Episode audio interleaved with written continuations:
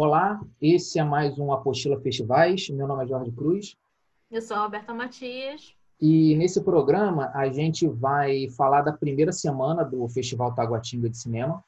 É, a gente tem um primeiro episódio em que a gente falou do, da Mostra Convida, um episódio mais longo, e a nossa ideia é como o festival ele libera uma sessão da mostra competitiva e uma da mostra paralela por semana, né, a gente fazer um episódio semanal um pouco mais curto, em que a gente trate da, das obras da semana e, e acompanhe nossos textos, que a gente vai fazer a cobertura total em texto. A gente lança essa conversa tanto em vídeo no YouTube quanto em podcast no Spotify. É, a nossa intenção nessa primeira parte é sempre falar um pouco da mostra popular. São 445 curtas, então a gente vai tentar fazer algum recor alguns recortes né, e trazer alguns destaques. Como a gente fez é, a leitura dos 16 filmes da Mostra Convida na, durante a, a, os últimos dias, né, a gente não, não trouxe para esse primeiro episódio essa parte da Mostra Popular, então a gente vai falar da sessão 1 da Mostra Paralela, que foi disponibilizada no domingo, é, no dia 5 de julho, e depois da Mostra Competitiva, que foi disponibilizada no sábado, no dia 4 de julho. Essa é a dinâmica que a gente vai seguir. É, sem mais delongas, na amostra paralela, é, foi disponibilizada no, no, domingo, né, para quem não, não escutou outro episódio, ainda não conhece o Festival Taguatinga, é, eles abrem a sessão às sete da noite com, com, uma entrevista com os realizadores, disponibilizam a sessão às oito, a sessão dura no máximo uma hora, e às nove da noite tem um debate com os realizadores. Quem está assistindo durante a, a, semana em que o curta está disponível, é, a, a, o debate fica lá. Os curtas, a gente recomenda que se assistam os curtas, assistam os debates. A gente vai entrar de maneira sucinta em outras questões que não passam tanto pelo que eles falaram, porque a gente acredita que o material que eles produziram, a, a voz deles é, é o suficiente para tratar dessas questões. É, não necessariamente a gente vai é, comungar com a mesma com a mesma com o mesmo entendimento deles. É, a mostra paralela ela trouxe três é, curtas e, e, eu já começo falando assim que os três eles, eles diferem na não, não somente na linguagem, mas na, na estrutura como como o, os filmes são feitos e até o, os títulos do eu, eu fiz o texto da mostra paralela e a Roberta da competitiva até os títulos os subtítulos para cada curta eles criam um vínculo que se relaciona diretamente com as obras. Né? O primeiro curta, ele é o Ruth, do Hugo Dalboni, de São Paulo. É, eu, eu intitulei Leve e Demonstrativo, porque ele é um curta que traz Ruth e Darcy, que é, convivem no, no, vive no mesmo corpo. A Ruth, ela é, sempre é, gostou de, de, de, se vestir de mulher, de ser crossdresser, e, e com a, a viuvez é, já na, ao longo da terceira idade é, aflorou esse, esse lado, então ela usa muito o carnaval, sempre usou o carnaval como um espaço de, de libertação do corpo e, e usou, em determinado momento, o carnaval como um rito de passagem para poder ser a Ruth quando ela quisesse. E, e o, o, cineasta, o Hugo Dalboni, ele reconstitui um pouco, ele começa levando a Ruth no sambódromo do AMB e, e durante o dia e, e, fazendo uma, uma, uma dança ali sozinha com, com as arquibancadas vazias, fora do, do ambiente do carnaval. E aí depois tem uma abordagem mais documental de depoimento que lembra muito as primeiras é, experiências da Laerte Coutinho no, no longa-metragem que a Helene Brum é, fez, que tá, acredito que ainda esteja disponível na Netflix. Então, ele é um filme assim que ele flerta com uma coisa um pouco mais lúdica, ele traz a mesma paz de espírito que a Ruth encontrou é, a partir do momento em que ela pôde ser quem ela quisesse. E então, assim, a abertura traz essa, essa abordagem mais leve. O curto seguinte ele é bem mais denso. É o Homens Invisíveis, do Luiz Carlos de Alencar, do Rio de Janeiro. Ele é um filme que fala de uma situação é, pouco discutida até mesmo em quem, de, em quem trata do sistema carcerário brasileiro, que é o caso de homens trans que vão para prisões femininas é, por determinação judicial e sofrem os mais diversos tipos de, de preconceito, né? inclusive a violência começa a partir da revista na, na entrada do, do, presídio, porque é uma revista é, totalmente feminina. Ela, ela, eles são tratados como, como mulheres, então eles são levados para tratamento ginecológico, então quer dizer vão ampliando seus traumas. Então os, o preconceito vem de todos os lados, inclusive do, de algum de algumas é, é, companheiras de do, presídio. É, a carência é tanta que quando eles, quando eles conseguem alguém que entenda eles, eles acabam criando relacionamentos. É comum é, eles criarem entre si um relacionamento, porque até como um mecanismo de defesa. E o, e o pior do, dos, dos mecanismos de defesa que eles aplicam é justamente ter uma, uma, uma abordagem mais violenta. Então, é, a gente vai ver nesse, nesse curta alguns deles é, rememorando as experiências e falando assim, eu, eu saí muito mais machista do desse ambiente do que eu era antes, porque assim, para eu poder ser entendido como homem nesse ambiente, eu tive que ser entre muitas aspas mais homem. Eu tive que aflorar uma masculinidade que me tornou um, um, uma, um, um machista. Assim, eu passei a ver as mulheres de uma maneira muito pior do que quando eu entrei. Então é um curta que, assim, mais do que a questão de gênero, ele entra num, num, num debate sobre o sistema carcerário que é fundamental, assim, porque a gente debate, tenta debater ressocialização, que não existe num, num ambiente de, do, do sistema carcerário brasileiro, e a gente pode até voltar isso em outros episódios, outros programas, mas a gente está passando por uma experiência de isolamento social com toda a nossa a nossa estrutura de casa e as pessoas não conseguiram ficar três, quatro meses dentro de casa, então elas poderiam repensar um, o sistema carcerário como um, algo que ressocializa, que está provado que é impossível. Então, ele é um filme que ele flerta com, essa, com essas duas questões e ele, ele é pesado pelo, pelo assunto, né? porque ele leva a gente para um espaço em que a gente não não, não está acostumado a ir, por mais que sejam as nossas vivências sejam múltiplas, e, e, ele é muito informativo porque ele se preocupa em contextualizar os vários tipos de violência e como a, a legislação não, não protege e agride mais ainda os, os homens trans condenados pela justiça ou é, presos preventivamente, que às vezes nem, nem vão ser condenados, vão ser inocentados, e, e segue esses traumas. E o último. É, antes antes de você entrar, porque no último eu vou entrar mesmo, então eu queria só é, voltar um pouco e fazer duas, é, duas, é, duas contribuições em relação ao Ruth e ao segundo filme, né? É, porque você falou do, da Laerte, né? A Laerte ela começa é, como crossdresser e depois ela vai se é, encontrando, é um, é um processo né, de, de, de, identificação mesmo, até que ela é, efetivamente chega a público e diz, não, eu sou a Laerte, agora eu, eu quero ser tratada como uma mulher, e é, então é todo um processo que a gente acompanhou, eu acho que por conta, ob, obviamente, por conta de ser uma figura pública, mas a gente conseguiu acompanhar esse processo da Laerte, até porque ela se, se propôs a isso também, né? Eu acho que foi uma maneira também. As próprias, as próprias, é, as próprias experiências, as próprias, as próprias experimentações dela né, com, com a gente, né? Quer dizer, a gente, com o passar do tempo, a gente foi é, ela foi construindo coletivamente, né, e trocando essa. Sim, essa eu acho que até como uma maneira também de utilizar é, esse papel que, é, que ela tem é, público é, para poder mostrar como o processo pode ser da, se dar, né? Obviamente que não se dá da mesma maneira para para todas as mulheres trans, mas de é, mostrar que é uma coisa tranquila, né? Assim, é claro que tem todo um processo de, é, de entender o próprio corpo e de entender a parceira dela e também, assim, tem a relação com a parceira, assim,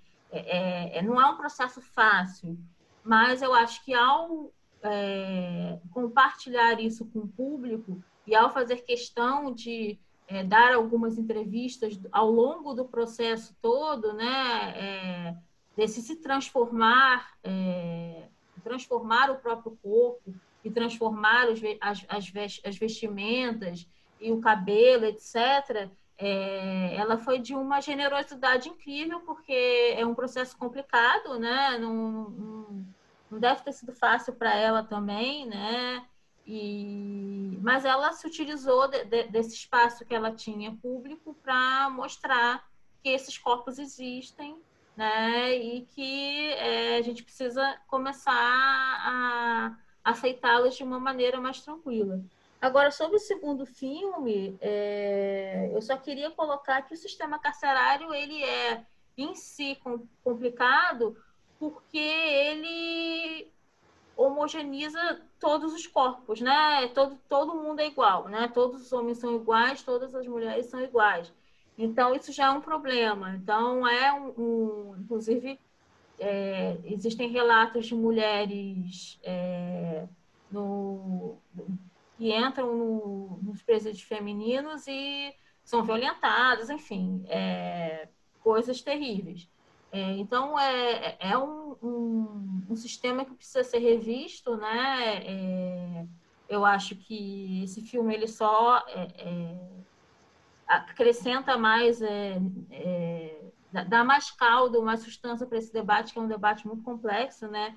Porque, efetivamente, a gente dialoga, dialoga, dialoga, mas não consegue também. É, é, como é que a gente faria, então, para é, incorporar essas subjetividades dentro de um espaço coletivo que é um espaço limitado, né? Assim, já é difícil trazer algumas questões para dentro da sociedade livre, né, entre aspas, quanto mais para dentro de um espaço limitado. E, e alguns já estavam no processo da para redesignação de gênero é, cirúrgica, né? Então eles têm demandas específicas porque tem toda uma, uma troca hormonal e tudo. Uhum. Uma, o processo da, da operação. Então é, e, inclusive tem casos do tipo de não de não deixar entrar cueca no no, no, presídio. Aí tem um que, que passou o ano inteiro usando uma cueca, só que foi que, que ele chegou com,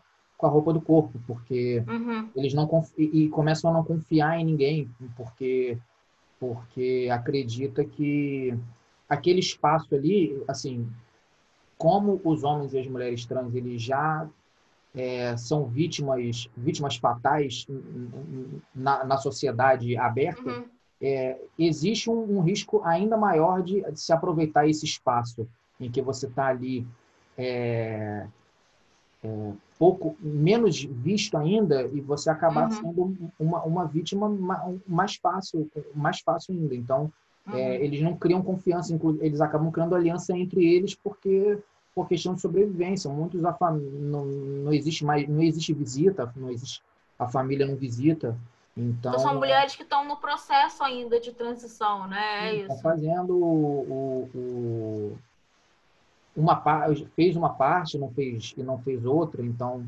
uhum. é, quer dizer já comum a gente no, no na mostra convida a gente falou dessa um, um pouco desse assunto então, quer dizer, é mais uma, uma maneira da gente discutir que, assim, além do, além do nome social, além ter uma legislação que proteja é, uhum. em coisas concretas. Né? O sistema carcerário é uma, um, uma, uma situação concreta em que as, essas pessoas estão desguarnecidas, né? elas estão mais vulneráveis ainda.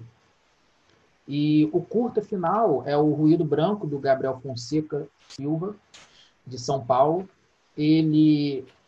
Eu, eu dei o título de duro e provocador porque assim ele é quase tão informativo quanto Homens Invisíveis, assim de, de compilar informações para quem está assistindo, mas ele precisa ir um pouco mais além, ele precisa ser provocador. E ele começa essa, essa provocação falando, falando de ódio.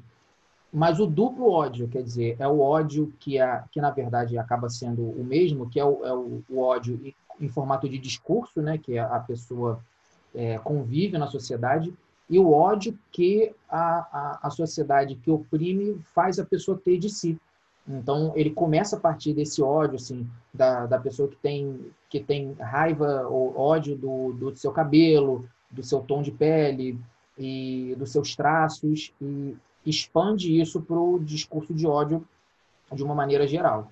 Então, é, e aí ele, ele começa a, abordar, é, aborda o colorismo, né? Então, é, essa, inclusive com uma, uma psicóloga, né, falando da, da dificuldade de você, é, as consequências de você não, de você ter dúvidas sobre a sua própria identidade, quer dizer, da necessidade de você se afirmar. Então, é, ele começa nessa provocação, é, e a partir do momento em que cria essa provocação, ele, ele busca informação, ele passa a ser informativo depois.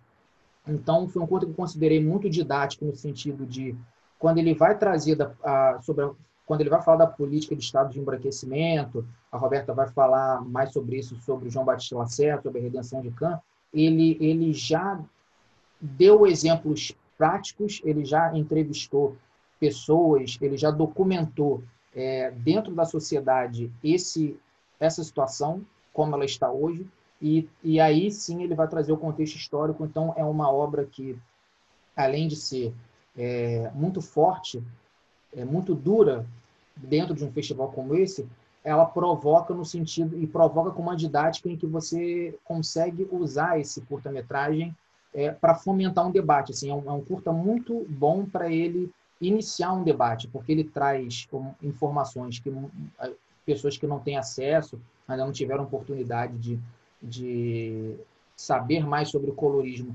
tem é, a partir do básico, a partir das origens do, desses estudos, e mesmo assim ele ainda consegue provocar no sentido de mostrar exemplos de, de, dentro da, da, sociedade atual. Ah, então, é, tem, tem, quantos minutos o curta, Jorge? Ele, tem, ele tem é, 15 minutos. Parecia até, ele parecia até ser maior, assim, né? porque quando a gente pensa em perspectiva, a quantidade de informação que ele dá, é, uhum. ele deixa para a parte final, para o terço final, essa, essa abordagem mais didática com relação à a, a, a, política de embranquecimento. Né? Ele, ele, ele tem um terço sobre ódio, ele tem um segundo terço Inclusive, tem uma senhora que, que a, a, gente fala da, da Ruth, que na terceira idade, né, que ela, ela conseguiu se libertar da, das amarras do, do masculino e do feminino.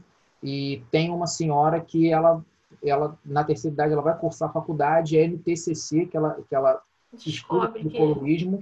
Então, ela, na, pela primeira vez na vida, ela se afirma negra, porque ela falou assim, olha, eu, eu, eu não não, não, não, não me afirmava e hoje eu sinto até, não é vergonha, mas ela sente que ela é, perdeu uma, um tempo em que ela poderia viver melhor com ela mesma a partir do momento em que ela se afirmasse.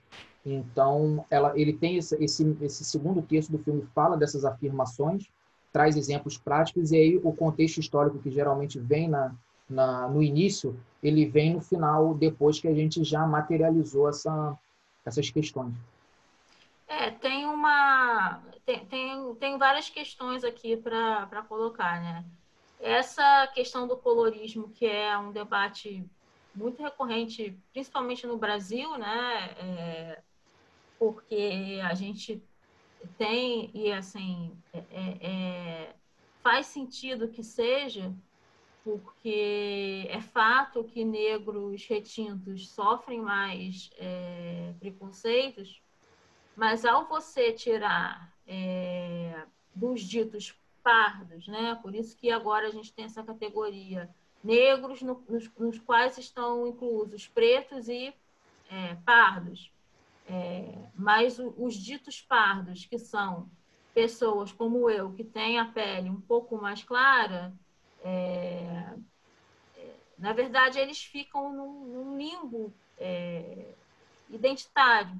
É, se, se não tiver um trabalho é, de, de, compreensão mesmo, de, de, compreensão de origens e de raízes, é muito difícil para algumas pessoas é, se enxergarem negras e entenderem algumas coisas que acontecem com elas em alguns espaços, como o preconceito racial, porque elas mesmo não, não se veem negras, né? A gente tem alguns exemplos é, de famosos, que eu acho que não é necessário citar, mas essa questão do colorismo ela se dá muito no Brasil, em outros países não, em outros países é entendido, por exemplo, como nos Estados Unidos, é entendido que se você tem é, uma ascendência negra, você é negro, né? Assim, agora a gente tem um ganho muito grande no Brasil nesse sentido, a partir da autoidentificação,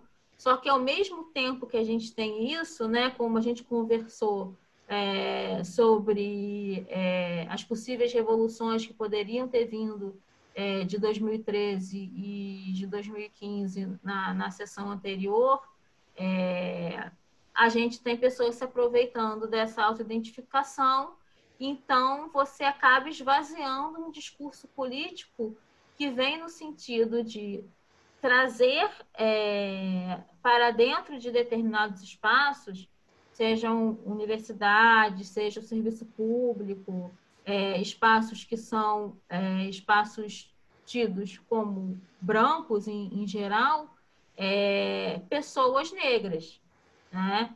Então, você tem falsificação de é, identidade, é muito, é muito debatido isso. Os coletivos negros nas faculdades eles estão é, caindo mesmo em cima dessa questão, porque é uma questão a ser combatida efetivamente.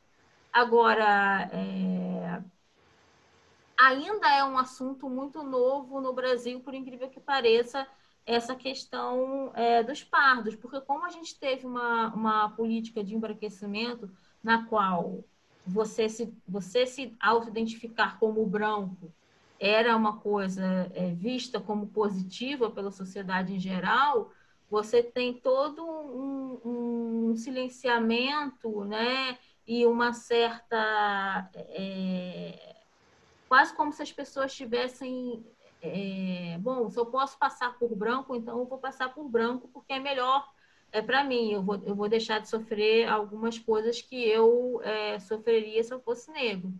Mas aí eu vou eu vou para análise do da redenção de Kant, que não é uma análise é, é, nova, né? É uma análise que alguns teóricos fazem, a Lilia Schwartz faz, a Lilia Schwartz, que foi responsável pela mostra Afroatlânticas no, no Museu, no MAP de São Paulo, é, e outras mostras é, nesse sentido de, de pensar a, a diáspora africana na, nas Américas mas é, eu não sei se eu vou conseguir, né? A ideia é que a gente coloque o quadro aqui, mas como eu estou com um livro e o livro tem uma parte do quadro, eu vou mostrar, porque caso eu não consiga fazer essa mágica, é, vocês vão ter uma ideia. O quadro, na verdade, ele está ele tá cortado, né? É uma senhora negra, é a filha dela e o bebê, que já é quase branco. Só que Está cortado porque aqui desse lado seria um homem português branco é, dentro da, de uma casa, né? Ou seja, é, a, a avó dessa criança é, rezando, é, né? Uma, a redenção de câncer seria isso. Finalmente agora agradecendo é, é, agradecendo o embranquecimento da, da, das suas raízes. É, é um quadro que é muito debatido. Esse livro aqui é um livro que eu recomendo, porque é um livro que ele debate é, contornos do invisível, né, da EDUSP. Ele debate em três capítulos só a redenção de Cã, mas usando outros quadros com representação de negros durante a história da arte brasileira. Então, desde aqueles quadros no, no qual a gente pintava, pintavam-se, né, o, o, os escravizados com determinados traços, era uma coisa meio parecida com é, aqueles retratos policiais, frente, lado e, tal, é, para deixar as características físicas é, é, bem evidentes. Então, assim, recomendo o livro, é, recomendo o debate, né? Eu acho que é um debate muito pertinente e principalmente nesse momento em que as coisas estão ficando meio esquisitas, a gente não sabe exatamente o que vai acontecer em relação às cotas, né? É, essas reiteradas falsificações, é, de, ela, elas só fazem é, é, enfraquecer a, a, o que foi o ganho né, da, da, das cotas raciais, é, tanto nas universidades quanto no serviço público. Então, é um debate urgente, né? Porque se a gente. uma tentativa de implosão? É, eu acho que é isso. É muito isso, porque são pessoas que você vê que não tem, não tem traços, não tem nada. Assim. A pessoa foi, tomou um sol e, e foi lá, tirou a foto, ou tem adulterações. Tanto que agora eles estão pedindo, eles têm um padrão agora mais rígido, inclusive identificação mesmo.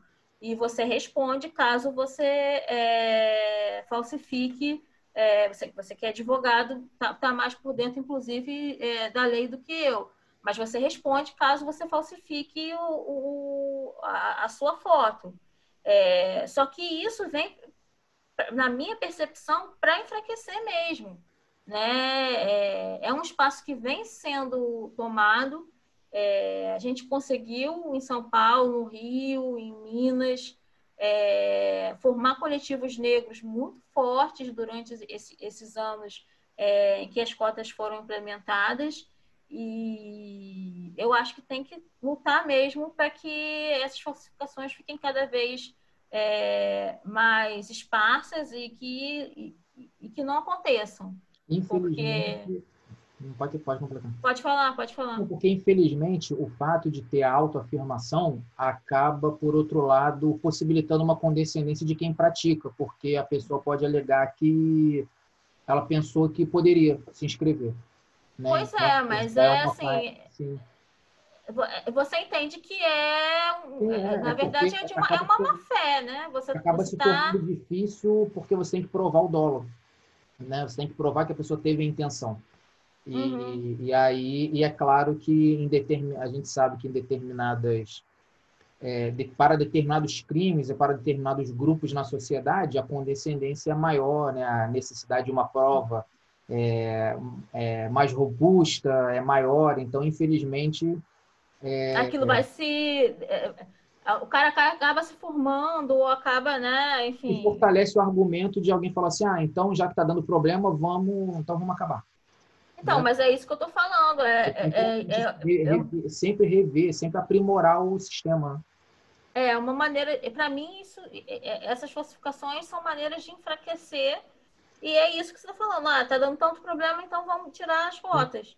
Né? A gente resolve dessa maneira. É, só que eu acho que não dá para ser resolvido dessa maneira, porque é, tem se mostrado um sistema que conseguiu fazer com que muitas pessoas que não tinham acesso à universidade conseguissem fazer não só a graduação, como mestrado, doutorado, um pós-doc, entendeu? Então, abriu portas para muitas pessoas que eu acho que não dá mais para fechar, entendeu? A gente, a gente é, sabe que as coisas estão complicadas, mas é, são questionamentos que a gente precisa se, se fazer, eu acho que diariamente. E todo o meu apoio aos coletivos negros que é, identificam e denunciam determinadas falsificações que são visíveis. Né? Porque algumas coisas são questionáveis, Jorge, só que outras claro, é, claro. Não, tem, não tem como você questionar. Né? Uma pessoa de olho azul, branca, alva como a, a cor da minha parede e cabelo louro e falar que, ah, não, porque meu tataravô é, era negro, ou sei lá. E às vezes nem existe ger... tataravô nenhum, né? Ainda tem isso, né? Às vezes não, ainda tem isso. Mesmo, mesmo que fosse, a questão é, da, da autoidentificação é você, em algum momento da sua vida, você passa por é, dificuldades pelo fato de você ser é, pardo ou negro, isso te é, limita? O cara que ele é branco, louro, de, de, de, cabelo liso e fala que o tataravô, mesmo que o tataravô tenha existido em algum momento, é, ele está simplesmente se utilizando é, é, de um recurso que não era para ser dele, né? A gente precisa é, dizer isso. Então, é, mas é, era só para apimentar mais essa. E, essa uma, uma, das entrevistadas no Ruído Branco, é, e como a gente é a geração mais nova, uma geração que procura saber tudo, então qualquer coisa que passa pela cabeça delas, elas vão no Google jogar. Então, é, ela fala muito disso, assim.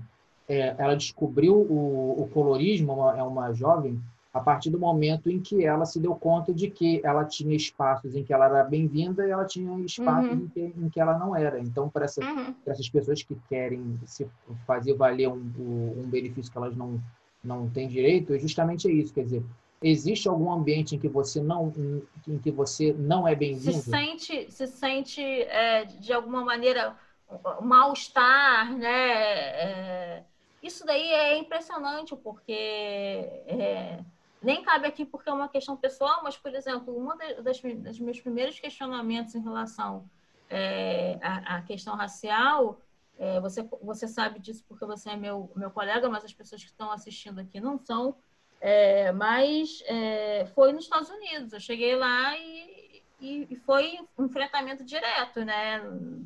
Uma coisa que aqui eu não, não tinha, não, nunca tinha passado por já tinha passado por questões que eu sabia que é, tinham a ver com a questão racial, mas que não era explícito, era uma coisa muito é, é envolvida de, sabe, é, é, era muito difícil de você, ainda mais jovem, identificar e no momento no qual esse debate não era um debate tão aberto como a gente está tendo hoje, né? Eu acho que é, as cotas elas ainda trazem isso, né? Elas trazem também junto com elas a, o debate, que eu acho essencial.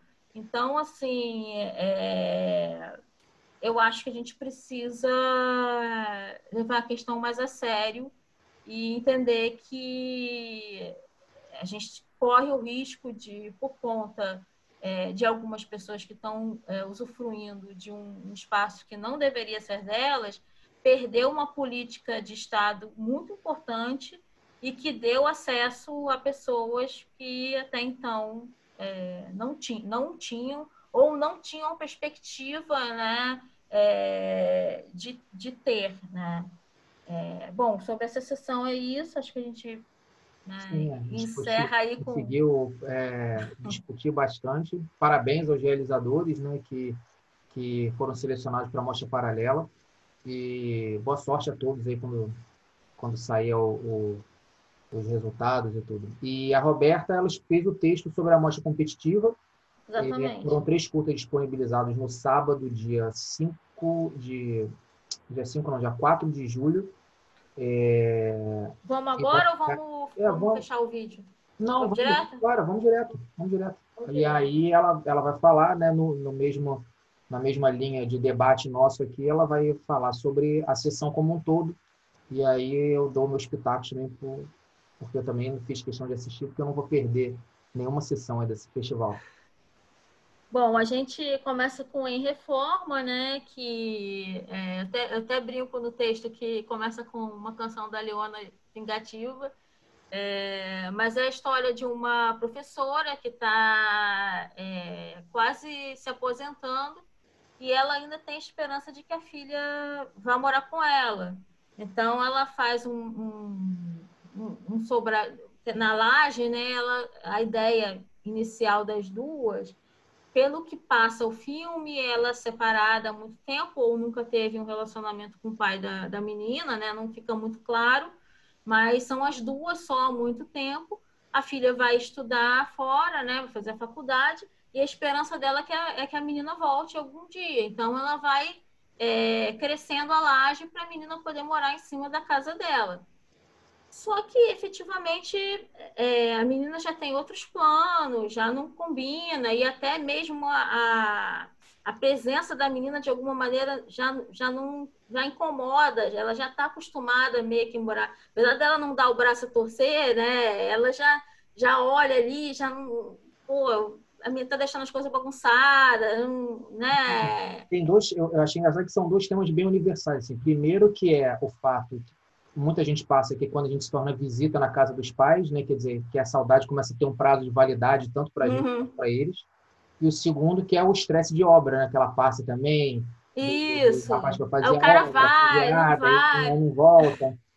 Então, quer dizer, Mas aí, que extrapolam a, a, a, diferença de classe, quer dizer, são estresses são situações que todo. Todo mundo vai passar pelo estresse de obra, porque o pedreiro vai falar que vai vir no dia 25 e ele vai chegar no 25 do mês que vem, né? É isso. É, mas, é, no final das contas, ela acaba tirando dessa experiência uma maneira para construir novas possibilidades para ela mesma, né? Assim, no final das contas, ela acaba. É, é ela pega a mão na massa e fala: então eu vou construir essa laje e isso tem um simbolismo no sentido de, então, eu vou é, reconstruir a minha vida, né? Já que não vai ser com a minha filha aqui, é, existe outra possibilidade para esse quarto aqui em cima. Não precisa ser isso, né? Pode ser outra coisa. Então, eu acho que é um curto bem interessante nesse sentido, porque ela consegue dar a volta, né? Ela tá meio perdida ali. Ah, o que você vai fazer depois que você se aposentar? Não sei e tal, né? E ela, é, de alguma maneira, o curta termina com essa possibilidade de que talvez ela consiga se reconstruir. Né? É, o Rua Augusta 1029 é sobre uma ocupação, né? É, uma ocupação na, na Rua Augusta, no meio da madrugada. É, são, deixa eu até ver aqui exatamente quantas famílias são. Ah, tem aqui 6 mil. 6 mil famílias. 6 mil. Esse foi, foi o Abril Vermelho, né? Então foram Isso, no, o Abril Vermelho houve uma, uma, uma ocupação geral assim pelo centro de São Paulo, porque São Paulo, assim, quem conhece São Paulo sabe que aquela região ali entre a luz e entre o Braz e a luz tem um monte de, de prédio abandonado e mais para o centro também ali, é, para a República, alguns. É, então, assim, é uma quantidade absurda de, de, de prédios gigantescos abandonados. E aí a gente tem o Abril Vermelho, que é justamente é, uma manifestação no sentido de, bom, esses prédios eles estão todos é, desocupados, a gente vai invadir né? já que a gente tem esses, esses espaços. E aí, cada prédio passa por um processo. Às vezes tem processos judiciais, porque é herdeiro de não sei o quê, que não, que não concorda com o outro metade do herdeiro, então fica lá o prédio é, caindo aos pedaços. A gente tem um, um, até no texto eu coloco isso, que me lembrou, acho que foi no ano retrasado, eu não lembro se foi ano passado ou ano retrasado, o desabamento do Wilson Paz de Almeida, eu acho que foi no ano passado, é, que acabou com a morte de algumas pessoas que estavam ocupando o prédio. Então, assim, a situação do, do centro de São Paulo é, é, muito grave, porque no final das contas a gente sabe que alguns prédios estão ocupados, né? É, ninguém faz nada. É, alguns prédios sem luz, sem água, sem nada, sem, sem esgoto, saneamento básico, zero, né? Só estrutura mesmo, né? Física do, do, da coisa. E o risco que essas pessoas correm, porque é, eu acho muito curioso quando as pessoas falam algumas coisas. É, você falou sobre a, o filme da, da prostituição, né? E quando as pessoas falam, ah, é, fulano fez isso porque quis. É, fulano fez isso porque está se aproveitando do, da, do prédio que está é, vazio. Bom, ninguém vai colocar a própria vida em risco e a vida da família, dos filhos, porque são famílias assim, é, famílias inteiras, avós, pais, filhos, é, de um prédio que está é, visivelmente é, deteriorado, né, com, com comprometimento, porque quer. As pessoas elas vão para esses espaços porque, porque elas não têm outra alternativa. Então, é, é, é isso ou morar na rua. Então, é, é elas estão, de alguma maneira, pelo menos ali em coletividade, é, protegidas é, e, e, se ajudam, né? E, de alguma maneira, criam uma espécie de, de comunidade. Mas é, nesse filme, em determinado momento, chega uma batida policial, né?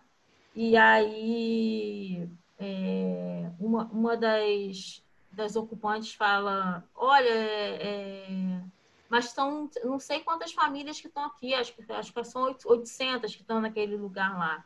É, e, o, e o policial fala, mas não me interessa, não, não quero saber quantas famílias tem aí.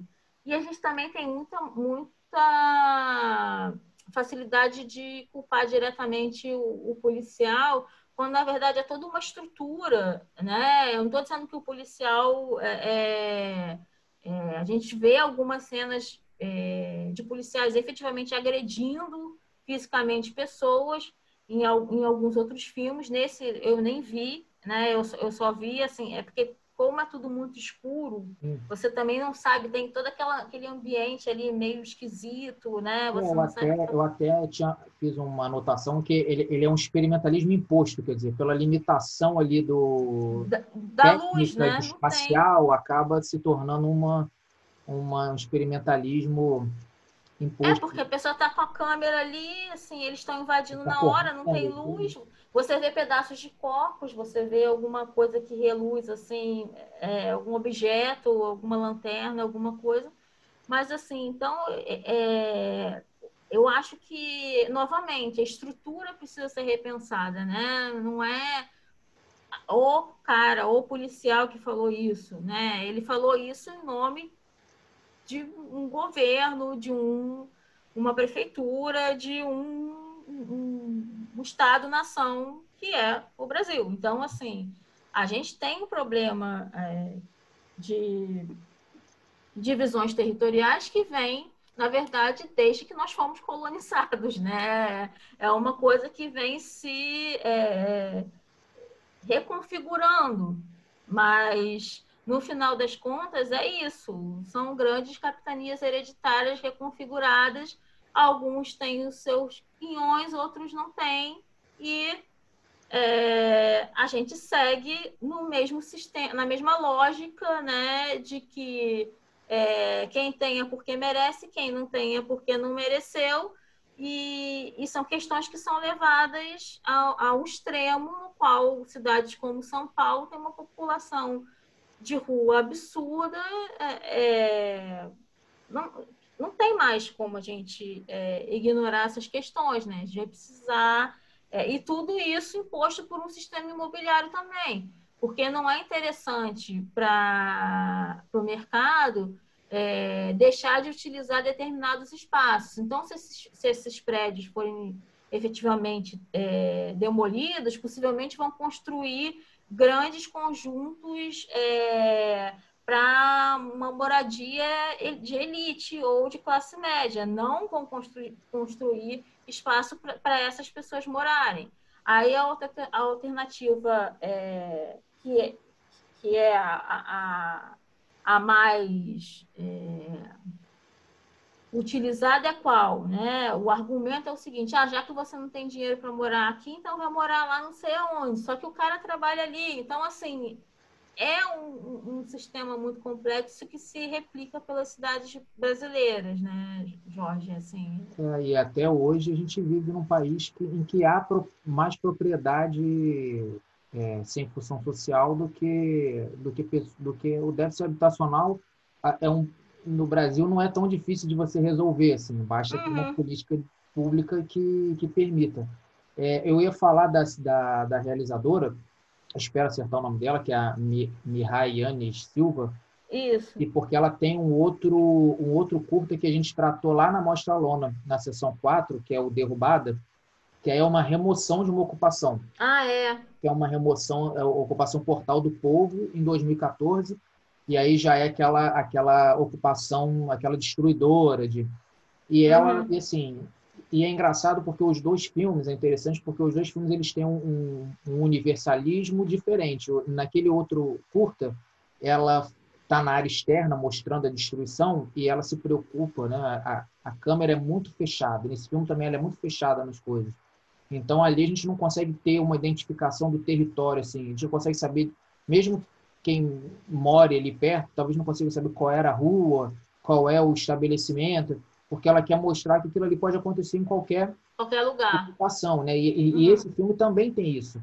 Só tem que é isso. é o que eu falei, é como se fosse um, um experimentalismo forçado, assim, porque é, por força da, conveni da, da, dos acontecimentos ali, ela, ela não conseguiria abrir a imagem nem identificar quase nada. É, então, assim, é, quem quer ler também sobre o Derrubado, a gente tem lá no site, na seção 4 da Mostra Lona, e dentro dessa sessão teve uma outra um outro filme sobre uma outra ocupação conjunta em 2004, que é um, um filme também é, um já mais antigo, mas que já tratava dessa questão habitacional que vem nos últimos anos é, sendo muito tratada no audiovisual, mas o Dia de Festa é um longa, um documentário é um pouco mais antigo, mas que já tratava dessa dessas questões. Assim, infelizmente, né, Roberta, a gente vai ter que conviver com essas obras por muito tempo, porque, é. inclusive, é, é capaz de a gente passar por um momento de, de uma crise maior ainda, né? Com relação Sim, a, né? a, a, a, tendência é, é essa, né? Assim, que uma das coisas mais absurdas. Bom, antes de falar isso, é, vou falar que em outras sessões também da Mostra Lona, a gente tem essa questão habitacional é, colocada, né? Então, assim, quem se interessar pelo tema, olha lá também a nossa postura da Mostra Lona, porque a gente tem desde remoções até é, ocupações, é, desocupações impostas, né? Então a, a Mostra Lona ela foi muito rica nesse sentido. É, agora, uma das coisas impressionantes que eu, que eu percebi é que, por exemplo, os aluguéis, ao invés de ficarem mais baratos, eles ficaram mais caros. É, porque o negócio funcionou ao contrário. Ah, você está passando mais tempo em casa, então agora vai ficar mais caro. Sim. Só que a pessoa está recebendo menos. E assim, é uma coisa que gira, que a gente é, é, é, é muito louco, porque é, é, é uma coisa que afeta ao todo, né? Assim, então eu acho que é uma questão da gente pensar a moradia né, que deveria ser um direito é, garantido, é, de uma maneira mais ampla e pensar no mercado imobiliário, é, até que ponto a gente pode ser refém desse mercado imobiliário, né? Porque isso não tem consequência só para a gente que paga, assim, no meu caso, eu pago aluguel, é, e aí, é, às vezes, o aluguel sobe, às vezes ele desce, enfim, é, é essa dança aí maluca mas isso tem, é, isso reflete efetivamente nas pessoas que estão na rua, porque é aquilo que eu falei, muitos prédios que estão aí é, anos fechados por conta de processos judiciais que não vão terminar tão cedo, porque se, se todos os herdeiros ah, tem 10 herdeiros o cara, se todos os herdeiros não concordarem, é, o negócio ficaria emperrado e são lugares que as pessoas poderiam estar morando. Ou, entendeu? É, é, é, então, realmente, Jorge, eu concordo com você nessa sua análise de que as coisas tendem a, a piorar é, para o mercado imobiliário como um todo. Mas, enfim, é, terminando com um filme muito esquisito, é, é muito estranho, é um filme muito estranho mesmo, porque ele lembra até um documentary que é, uma, é um falso documentário, né? Você fica ali sem saber até que ponto o, o, o que o Tiago, eu até lembrei o nome dele, é, o, que, o, que, o que, o que o Tiago está falando é sério e o que, que é, é um pouco fantasioso, até porque ele coloca uma trilha meio assim de invasão alienígena. É, ele usa imagens e sons. I, imagens do, de, de ficção aquele, científica. Esqueci o nome do filme, daquele dos anos 50, de. É, e da década de 70, 50. É, então assim, você fica é meio achando... um dos do Orson Welles lá, do rádio, que as pessoas não sabiam se acreditavam, Isso. se era ficção. Ele, ele, ele, ele, retoma essa, essa dicotomia ficcional, documental, de uma maneira que a gente não, não tem visto mais, né? É, ele é, e é muito curioso, é um, é um filme também, outro filme que eu recomendo, justamente por isso, porque ele é estranho, né? Estranho para os padrões de hoje, né? E, mas efetivamente é, o assunto é sério e o assunto novamente se trata de terra, né? Então, quer dizer, esses três é, esses três filmes, apesar de terem uma linguagem muito diferente, eles estão tratando de, de moradia, né? De espaços é, nos quais as pessoas vivem. E é, o assunto muito sério é a implementação de uma base espacial num território quilombola.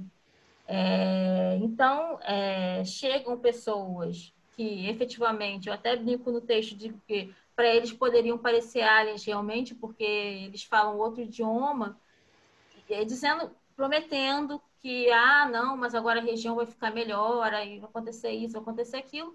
E durante o processo, os moradores vêm percebem que não, não vai ser bem assim, né? Então, a, a, a base espacial é, de Alcântara, ela, ela existe, é, ela está sendo ampliada, então a possibilidade de que exista mais remoções de quilombolas, e assim, no, ao mesmo tempo você está vendo carroças, sabe? Então são pessoas que elas vivem é, é, de uma maneira é, muito é, conectada ao território ao qual elas, elas pertencem. É, então, sendo removidas dali, novamente volta a questão: elas vão para onde? E esse local ao qual é, elas serão inseridas vai contemplar a vida que elas tinham antes, né? Eu acho que o Tiago ele consegue é, de uma maneira muito é, leve, porque o filme se torna leve pela pelo, pela brincadeira que ele faz, né? Pelo jogo, mas falar de uma questão muito séria e, e que, que precisa ser, ser tratada, né? Que é, que é a remoção dessas pessoas desse território. E até, Mas, ponto, enfim. e até que ponto o que a gente pode ser classificar como estrangeiro ou alienígena, né? Quer dizer, Sim. um agente externo. Né? O que seria o agente externo, propriamente dito, né? Naquela, naquela sociedade ali, é, o agente externo não necessariamente vai vir de outro planeta. Não, a gente... É, e, e para eles, talvez seja outro planeta mesmo, no sentido de outra, outra vida, né? Outro tipo de vida. É, você imagina... É, eu imagino aqui que imagina um, um, um, foguete passando por aqui e assim e é uma coisa completamente diferente da, da cidade que a gente vê porque é uma cidade toda é, com formato mesmo é, antigo né com, com construções coloniais é, o cara andando de carroça o cara que é o que, que pesca. Então assim as as como é que se diz? As entrevistas né o, o, as falas às vezes parece que os caras estão falando de alien mesmo né? Você fala assim o cara está falando assim a gente foi invadido e não sei o que eles chegaram aqui prometendo falando uma coisa que a, a gente não entendia. montagem induz porque ela bota ela bota se, se não tivesse os elementos da montagem a gente ia, ia ficar claro que é um documentário né então é, mas ele brinca muito bem com isso, aquela trilha dele também ali no fundo o tempo todo. É uma música meio década de 50, 70 mesmo, de, de ficção científica. É, então é outro filme que eu, que eu indico muito por, por essa abordagem é, diferente de qualquer coisa que a gente esteja vendo é, atualmente, né? É, bom, é isso. Eu acho que a gente fecha essa primeira semana. É, estaremos aqui com vocês nas próximas semanas, é, tentando cobrir. Certamente cobriremos o, os conteúdos das mostras principais, mas tentando cobrir um pouco do, dos outros filmes, como o Jorge falou. É, e esperamos que vocês aproveitem o Festival de Taguatinga, porque está bastante provocativo. Isso aí, muito obrigado e até a próxima. Até mais.